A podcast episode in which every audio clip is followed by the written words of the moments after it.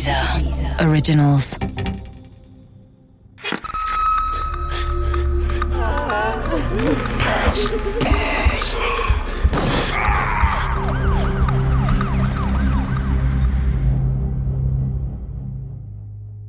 Berlin, 1993.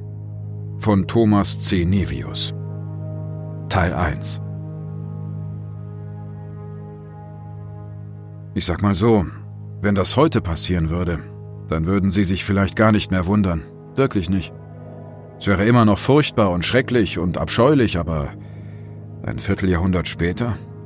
Ich schwöre, Sie werden am Ende denken, ja, das hätte auch heute passieren können. Unbedingt. Und auch und gerade in Berlin.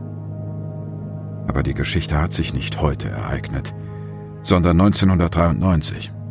Da war Berlin noch eine ganz andere Stadt.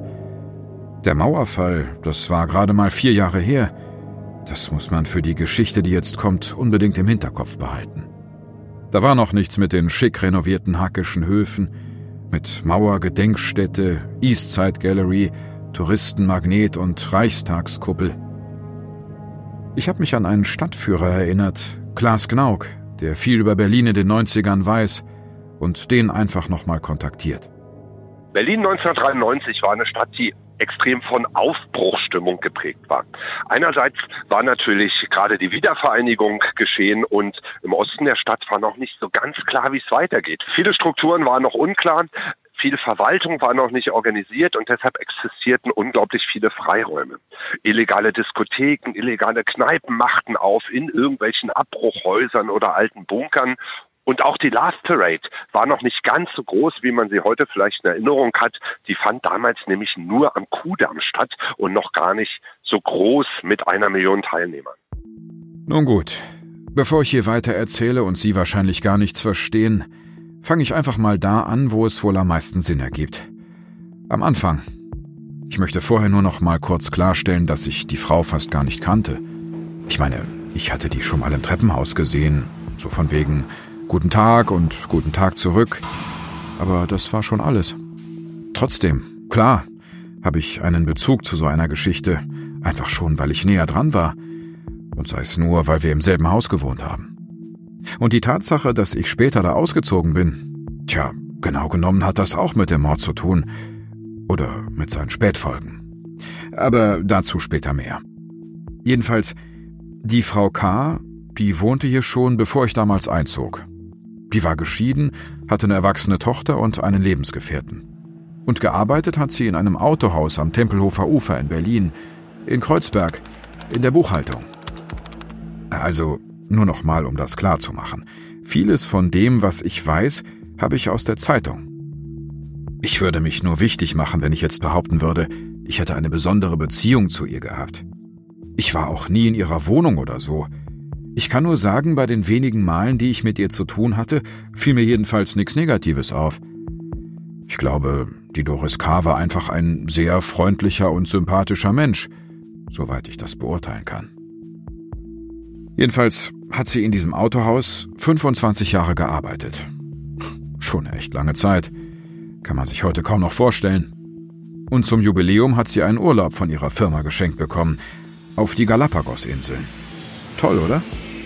Heute sind die meisten ja schon froh, wenn sie irgendwo fünf Jahre am Stück bleiben. Und zum Abschied gibt es oft nicht mehr als einen feuchten Händedruck. Sie nimmt sich also Urlaub, tritt die Reise an, kommt erholt und mit vielen Eindrücken zurück, und dann muss sie wieder zur Arbeit. Der erste Tag nach ihrem Urlaub wird zugleich der letzte in ihrem Leben sein. Es ist der 22. Februar 1993, ein Montag. Eigentlich ist alles ganz normal. Also so normal, wie so ein erster Arbeitstag nach dem Urlaub eben sein kann. Irgendwann betreten zwei Männer die Geschäftsräume. Sie schauen nur, sie reden nicht. Nach kurzer Zeit sind sie wieder verschwunden. Niemand nimmt wirklich Notiz von ihnen. Sowas ist ganz normal. Am Nachmittag, inzwischen ist es circa 16 Uhr, kehren die beiden Unbekannten zurück. Und dieser zweite Besuch dauert nur wenige Augenblicke lang und wird blutig enden. Denn als die Männer jetzt wieder hereinkommen, geht einer von ihnen schnurstracks mit entschiedenen Schritten auf Doris K. zu, die an ihrem Schreibtisch sitzt. Er hat eine Schrotflinte in der Hand. Er richtet sie auf die ahnungslose Frau und drückt ab. Er schießt Doris K. mitten ins Gesicht. Wahnsinn. Das geht einfach nicht in meinen Kopf. Ich habe darüber so oft nachgedacht. Über diesen unfassbaren Moment. Wie kaltblütig jemand sein muss, der so etwas tut. Wie eiskalt. Wie böse. Die Männer flüchten. Überall ist Blut. Und dann geschieht etwas, das man nicht für möglich halten mag. Die schwer verletzte Doris K. steht auf. Die Kollegen können sie ansprechen. Sie geht um ihren Schreibtisch herum, setzt sich an einen der anderen Arbeitsplätze und nur wenige Augenblicke später bricht sie zusammen. Sofort wird der Notarzt gerufen. Doch es ist zu spät. Im Krankenhaus erliegt sie ihren Verletzungen. Die Zeugen des Vorfalls stehen unter Schock. Aber immerhin, so sollte man doch denken, können sie die Täter beschreiben. Doch genau das wird für die Polizei zum Problem. Denn tatsächlich können mehrere Leute Angaben zum Schützen und seinem Kumpan machen. Doch diese Beschreibungen fallen sehr unterschiedlich aus. Ich habe mich gefragt, wie sowas möglich ist. Ich meine, wenn alle die exakt identische Szene erleben, wie kann es dann sein, dass ein Zeuge schwört, der Schütze war 1,60 Meter, während ein anderer ganz sicher ist, er war locker 1,80 Meter? Naja, weil mich das damals sehr interessiert hat, habe ich da ein bisschen drüber gelesen. Es ist nämlich so, dass es schon bei einer gänzlich alltäglichen Situation, ganz ohne Mord, gar nicht so einfach ist, diese korrekt zu rekonstruieren. Ich meine, vielleicht waren Sie ja heute beim Bäcker und haben ein paar Schrippen gekauft. Können Sie sich daran noch bis ins Detail erinnern? War jemand vor Ihnen dran? Wie sah diese Person aus? Was haben Sie genau bestellt? In welcher Reihenfolge? Wie viel Wechselgeld hat man ihnen gegeben? Welche Haarfarbe hatte die Verkäuferin? Oder war es ein Verkäufer? Es gibt inzwischen etliche Forschungsbefunde auf dem Gebiet der kognitiven Psychologie, und die zeigen, unser Gedächtnis, die alte Hütte, ist ganz schön unzuverlässig. Und obwohl wir selbst vielleicht sogar Stein und Bein schwören, so war es, sprechen die Fakten oft eine andere Sprache. Wie gesagt, wir reden dabei von ganz normalen Alltagssituationen.